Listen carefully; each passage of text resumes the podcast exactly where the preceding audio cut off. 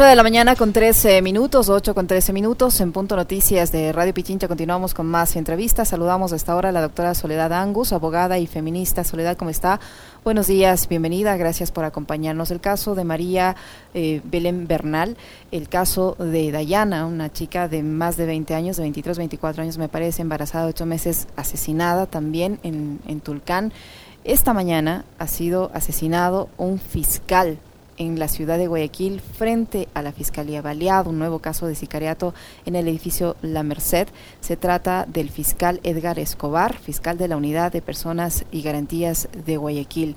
La violencia superó cualquier límite en el país, no hay manera ya de controlarla y lamentablemente cada día se cobra más vidas, más familias, más personas que se quedan en la orfandad y más casos que se quedan en la impunidad. Eh, doctora Angos, buenos días, bienvenida. ¿Qué decir frente a este nuevo hecho de violencia ocurrido hace pocos instantes en la ciudad de Guayaquil? Eh, buenos días, Licenia. Buenos días, Alexis. Muchas gracias por la invitación. Como siempre, un gusto compartir panel con ustedes. Eh, realmente, Licenia, estoy absolutamente conmocionada. Me he enterado hace unos 15 minutos de la muerte de Edgar Escobar. fiscal aquí muy conocido, trabajado hace muchísimos años en la fiscalía, eh, conmocionada por su esposa, sus hijos, su familia, y realmente es impresionante cómo no existen ya garantías para ejercer la profesión, eh, no existen garantías para los propios operadores de justicia, cómo esperamos que no se eh, presenten escenarios de impunidad si vivimos en unos círculos de violencia, cuando ni los operadores de justicia al pie de la fiscalía, donde a pocos metros existe una unidad policial, eh, pueden tener eh, seguridad. A plena luz del día, antes de las 8 de la mañana, ha ocurrido estos hechos. La verdad es que, como te digo, Licenia, conmocionada por esta noticia tan dramática. ¿Cómo está, doctora Soledad Angus? Qué gusto saludarle a los tiempos. Em, e, este hecho, yo decía en el comentario eh, hoy en la mañana, justamente antes de referirme a lo que está sucediendo con, en torno al tema de María Belén Bernal y que será también motivo de conversación más adelante, decía, eh, doctora, que uno en Ecuador se va a dormir siempre, se ha acostumbrado ya en estos últimos meses y años quizás, eh, que uno se va a dormir con una sensación de, bueno, con qué mala noticia nos vamos a despertar hoy. Y resulta que hoy eh, pasa lo que acaba de mencionar Licenie, que ha meritado también un, comentario de su parte. Em, el tema de la seguridad y esto que está pasando también en torno al caso de María Belén Bernal tiene que ver justamente con la seguridad, porque están involucrados o está involucrado un policía de por medio. ¿Qué está pasando con la seguridad en el país desde su particular punto de vista, doctora? Lo que pasa para mí, Alexis, es algo eh, sencillo, sencillo de explicar, pero no de abordar y menos de solucionar. Y es que donde no está el Estado, toman control otras fuerzas, como las mafias. Ha llegado este presidente, este gobierno al poder con un discurso de achicar el Estado, de debilitar el Estado, sin conocer cómo es el manejo de lo público y sin saber que eso tiene unas dimensiones de afectación reales, concretas y materiales en la vida de la gente, como por ejemplo en materia de seguridad ni hablemos en este momento de la calidad de la prestación de los servicios públicos y eso, porque es algo en lo que también podríamos detener a lamentarnos largas horas.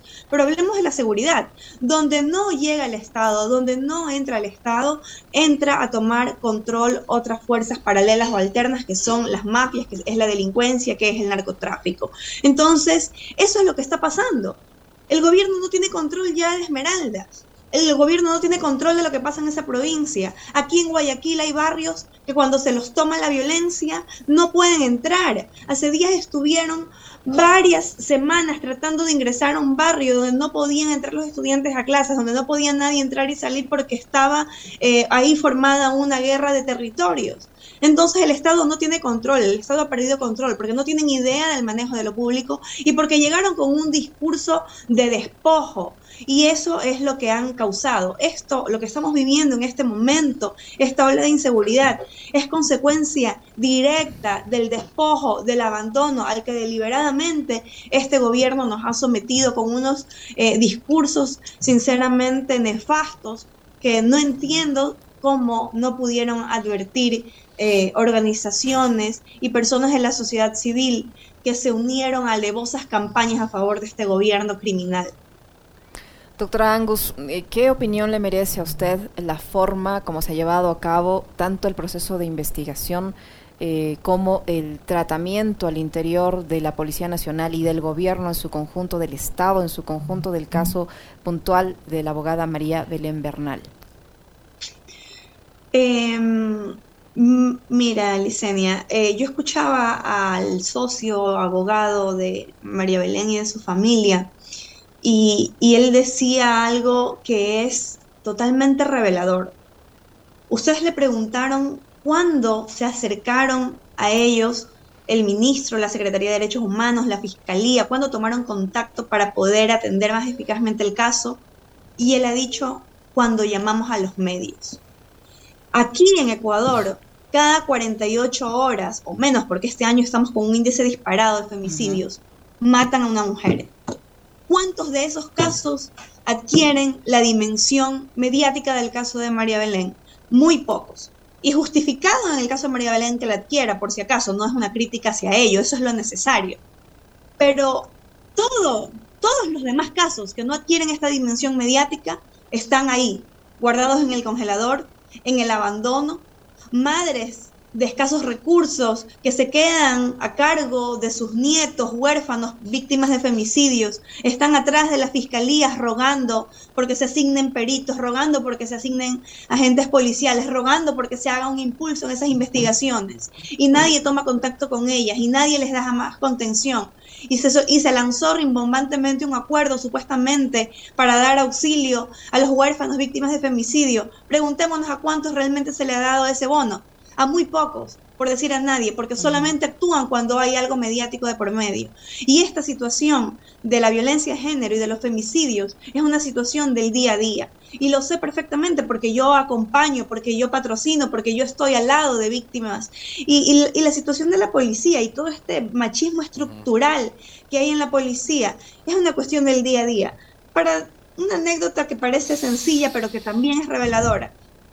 Cuando hay asuntos de violencia de género y se inician investigaciones penales, la Fiscalía siempre designa a un agente investigador que es un miembro de la policía para que dé acompañamiento en la investigación en este caso, en, en estos tipos de casos. Pues resulta que cuando uno lleva a las víctimas a dar sus versiones y los agentes investigadores toman las versiones, yo he estado presente y nadie me lo ha contado. Los propios agentes de policía les dicen a las víctimas que un golpe es normal, que no pasa nada, que eso pasa en toda pareja. O sea, ni siquiera están, ni siquiera tienen una formación, ni los propios agentes que atienden a víctimas de violencia de género, ni siquiera ellos tienen una formación en cómo atender a víctimas.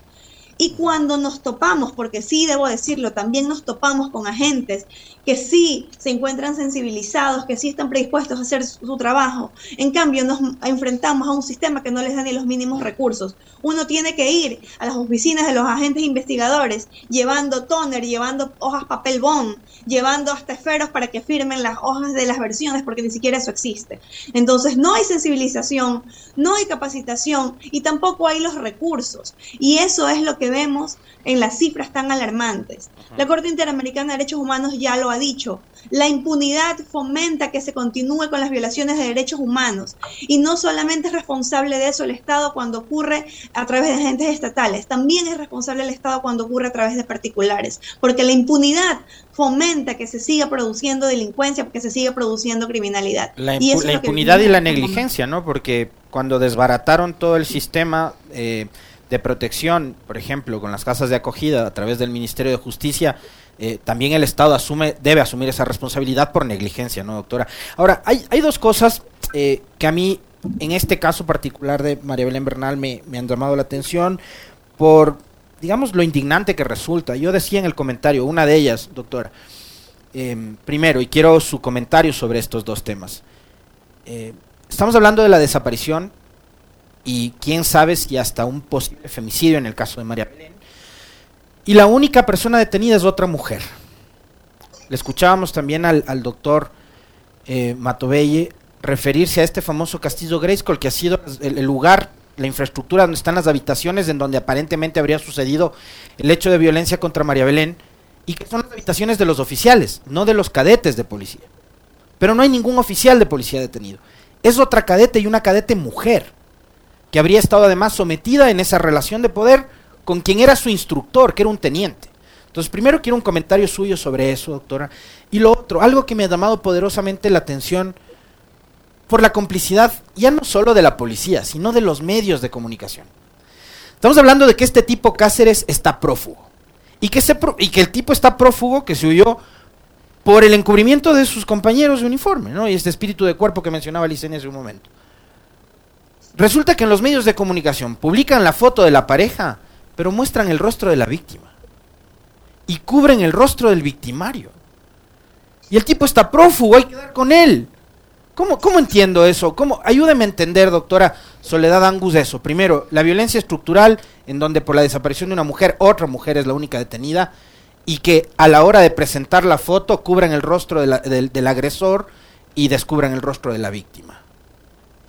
Lastimosamente, Alexis, eh, y sobre todo en los casos de violencia de género, hay siempre eh, funciona el encubrimiento institucional, ¿no?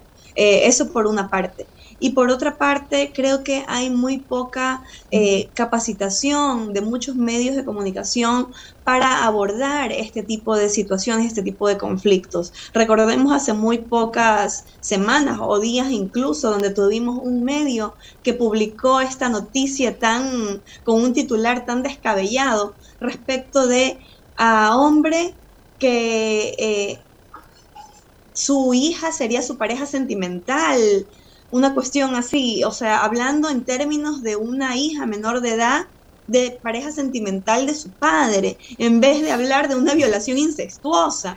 Entonces, realmente vemos que no existe de parte de muchos medios ningún interés en cómo abordar adecuadamente estos tipos de hechos noticiosos, porque lo que les importa es poner un titular vendedor más que la ética, se está pensando en vender la noticia, más que en comunicar, se, se piensa en todo esto como productos de mero consumo, ¿no? Entonces no hay ninguna ética realmente en el tratamiento de dicha información y eso es algo de lo cual los medios de comunicación tienen que hacer un mea culpa. Eh, realmente lo que me decías eh, respecto de la cadete que está detenida, es algo que también es alarmante y que evidencia nuevamente que de parte de Fiscalía, de parte del Ministerio del Interior, de la Secretaría de Seguridad y tal, no existe, ni siquiera la Secretaría de Derechos Humanos, existe una noción de eh, cómo funciona la violencia de género, no existe una noción de cómo funcionan las relaciones de poder y, y realmente recordemos que esto no es casualidad. El actual secretario eh, de seguridad, que además en una vergonzosa declaración en rueda de prensa dijo la semana pasada que hay que proteger el prestigio institucional, hablando de la policía, sin darse cuenta que ese es uno de los principales factores por los que opera el encubrimiento y la complicidad dentro de las instituciones. Pero recordemos pues que este señor se sienta en el puesto de la Secretaría de Seguridad, le crean para él ese cargo luego de haber salido de la asamblea, sancionado por precisamente comentarios misógenos en contra de un asambleísta a quien dijo que va del curul eh, del tubo al curul. Entonces, recordemos pues quiénes están en los cargos, que no es casualidad todo lo que está pasando.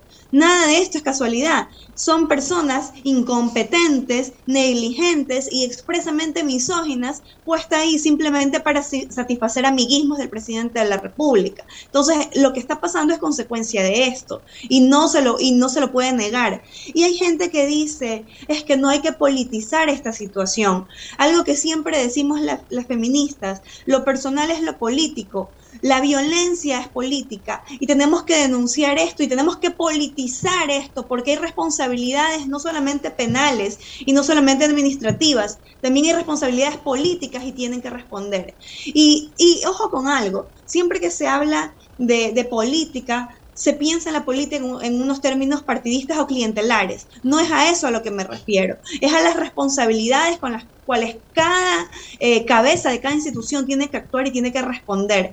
Porque, insisto, como dijo el abogado de María Belén, pasaron cuatro días cuando vino la prensa para que recién toquen la puerta y se involucren en este caso que es gravísimo. Una mujer que ha desaparecido en un recinto policial que todavía no aparece, que desgraciadamente y posiblemente sea un femicidio, y donde solamente está presa otra cadete, que es otra mujer sometida a una relación de poder, una cadete sometida a un teniente, no solamente que ella era una cadete y él un teniente, sino que ella era una estudiante y él era su profesor. En como tú has dicho, ahí en ese pabellón, en ese edificio existían otros oficiales, se ha dado baja y se habla de la baja de más de 10 personas, pero penalmente solo está procesada alguien que si su testimonio fue tan decidor, tan revelador. Lo que tenía que estar esa persona en estos momentos es en un sistema de protección de víctimas y testigos y no en una prisión que de paso sabemos que ni siquiera las fuerzas del orden las pueden controlar porque sabemos lo que ha pasado en estos últimos meses con las cárceles. Ahora, a propósito de este tema del famoso Castillo Grayskull, de esta relación de poder entre el instructor, un teniente y una cadete mujer, eh, recibo una serie de mensajes, eh, doctora Soledad Angus, y, quiero también un, comentario, una respuesta, eh, una reflexión suya sobre esto. Em, porque fuera de micrófono lo, lo, conversábamos con, el, con, el, nuestro, con nuestro invitado anterior, Licenia. Y él nos decía que a partir de este caso se han empezado a conocer testimonios, doctora, de cadetes mujeres que viven con terror adentro de la escuela de policía. Pero que temen dar sus testimonios públicamente por porque arruinar su carrera. por lo que decía el doctor Matovey porque le dan la baja. ¿Por qué? Porque claro, el oficial, el teniente, el capitán, lo que sea, eh, es el superior y tienen ellos, digamos, la voz de mando, ¿no es cierto? Y están sometidas a esa relación de poder. Pero el problema es que, ¿qué es lo que está pasando dentro de estas escuelas policiales donde también se están formando mujeres y que están sometidas a esta relación de poder y que también terminan siendo víctimas en esa relación de poder? Es que precisamente a través de esas formas de coacción o amedrentamiento es, es cómo opera y cómo funcionan precisamente las relaciones de poder y por eso decimos que no tienen idea fiscalía ni ninguna de estas autoridades que están involucradas en este caso de cómo se da tratamiento a estos tipos de casos de violencia de género y lo que hacen es exacerbar daños en vez de solucionar los problemas eh, que implica este caso. Y aquí vemos realmente eh, cómo y las personas que trabajamos en materia de derechos humanos lo hemos venido denunciando hace mucho tiempo. Porque claro, el problema de seguridad que vivimos eh, nos asusta a la ciudadanía en general y nos da miedo tal que pensamos en soluciones populistas o soluciones eh, superficiales, entre comillas, y se piensa, no, es que hay que dar más poder a la policía, pero lo que no nos damos cuenta es que el crimen no puede avanzar tanto sin la podredumbre interna de estas propias instituciones. Entonces no podemos hablar de simplemente, entre comillas, darle más fuerza a una institución que lo que hay que es reestructurarla, cambiarla, no solo depurarla, porque no solamente están podridas las cabezas y unos cuantos elementos, sino es toda la estructura institucional que hay que modificarla, hay que repensar las fuerzas del orden en este país, porque lo que está pasando es que están actuando en colaboración con la propia delincuencia que queremos combatir y que además tienen sus problemas propios institucionales y que han quedado totalmente al desnudo en este caso de María Belén, ¿no? Este caso de María Belén es es tan emblemático, tan polémico, tan indignante, precisamente por cómo desnuda a toda esta institución y su podredumbre, y también a la justicia, ¿no? ¿Cómo opera? ¿Cómo es posible que con, eh, con una mujer desaparecida o con un presunto femicidio, habiendo inconsistencias en sus versiones y habiendo otros elementos ya a este tipo lo tienen, lo dejan libre como sospechoso con orden de seguimiento y vigilancia y se les escapa, pero únicamente cuando esto se mediatiza, a quien toman presa es a la primera que se les cruzó por el camino, que era esta chica. Entonces, mira cómo funcionan las, las estructuras patriarcales. Está desaparecida la esposa y está presa la amante, voy a utilizar esta palabra para graficarlo, está desaparecida la esposa y presa el amante, pero está prófugo el principal responsable y el principal agresor, y otros 10 simplemente ahí cuidándose de sanciones administrativas y en el peor de los casos cuidándose de la baja en una institución, cuando lo que tienen que estar es procesados por responsabilidades penales y sentados a fiscalización los responsables de esas entidades y los responsables políticos de esta situación. Los otros cadetes que habrían rendido versión y que aparentemente habrían escuchado lo mismo que escuchó la cadete Jocelyn S., también deberían estar eh, con una medida cautelar, con una con prisión preventiva igual, para que tener el mismo tratamiento que ha tenido la cadete? A ver, lo que pasa es que eso es algo que debería evaluar en consonancia con los otros elementos de la investigación la fiscalía, pero de manera ética, de manera responsable, de manera técnica, ¿no? Porque si hay personas cuyo testimonio es relevante, posiblemente lo que deban ser tratados es como testigos. Eh, no, no toda persona que sabe algo debe ser sujeta de una medida cautelar. Hay personas que saben algo y son testigos. Entonces, y si tienen, y, si tienen una relación jerárquica inferior con otros eh, oficiales que puedan haber tenido una decisión o una influencia sobre el silencio que ha guardado la institución sobre el caso, pues entonces más aún debe protegérselos para que denuncien a estos otros oficiales. ¿Quién estaba a cargo de la, de la seguridad de ese día eh, de esa escuela superior? Y después de denuncias, de gritos, tomaron la decisión de no decir nada. Perdón, pero aquí el, el encubrimiento institucional es evidente, es clarísimo. Entonces, estos otros cadetes que pueden tener la posibilidad de denunciar a oficiales de un rango superior, lo que deben estar es un programa de protección de víctimas y testigos y que hablen todos y que caigan los que tengan que caer. Muchísimas gracias, doctora Ango. Siempre muy interesante conversar con usted, muy amable. Gracias a ustedes, Licenia y Alexis, y la verdad es que yo quisiera hacer un llamado a los medios y a la ciudadanía a la indignación, porque no puede ser que todas las semanas tengamos un hecho bochornoso aquí en el país y que luego es tapado por otro hecho posterior, pero no hacemos seguimiento de los casos y no exigimos soluciones finales y definitivas. Creo que el llamado a la indignación tiene que permanecer y tenemos que acompañar a la madre de María Belén y tenemos que acompañar los plantones que haya que hacer porque María Belén tiene que aparecer. Muchísimas gracias, doctora. Como siempre, un gusto conversar con usted. Un abrazo. 8 con 36 minutos en Punto Noticias. Una pausa, no se vayan que regresamos para conversar con el doctor Gonzalo Realpe, abogado defensor de la cadete Jocelyn S.